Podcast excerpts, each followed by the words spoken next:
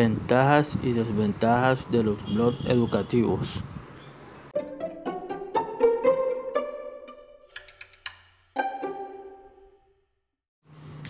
Los blogs nos ofrecen muchas posibilidades de uso en proceso educativo. Por ejemplo, para estimular a los alumnos en escribir, intercambiar ideas, trabajar en equipo, diseñar, visualizar de manera instantánea de lo que producen, etc.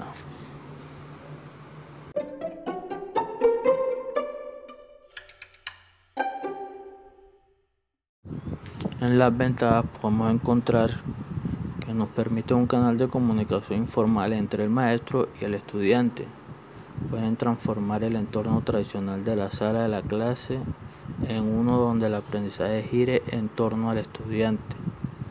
El estudiante se vuelve un ente activo y no pasivo, dándonos la oportunidad de desarrollar nuestras ideas de manera libre y espontánea. Crea en el estudiante un compromiso. Lo que escriba lo van a leer otro, por lo que tomará conciencia al respecto. Y el uso de los blogs libera la creatividad de los estudiantes.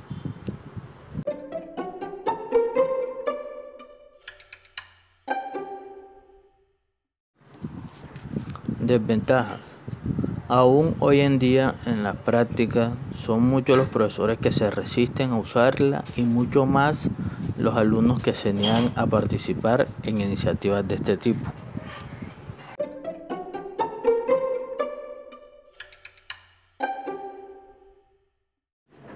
Como principales desventajas podemos encontrar que la participación de los estudiantes es a medias.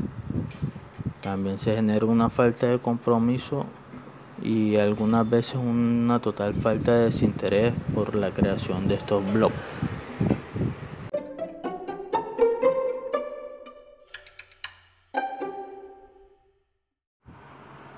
Les habló un docente en el área informática, Heiler Ojeda, y espero encontrarnos en una próxima ocasión.